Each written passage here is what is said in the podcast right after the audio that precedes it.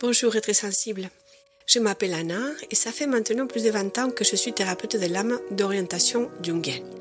Donc évidemment, c'est la symbolique et l'analyse des rêves, la psychologie des profondeurs, etc. qui font partie de mes outils préférés pour venir à bout de pas mal de pathologies et de blocages.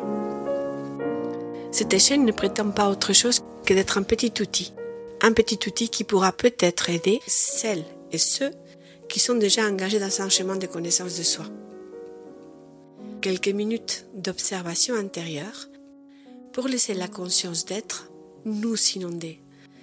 Avec une pratique régulière et consciente, nous serons, je l'espère, les petits plus pour chacune et chacun d'entre nous. Je nous souhaite d'être pleinement à chaque instant, puisque être, c'est magique. Vraiment, être, c'est magique.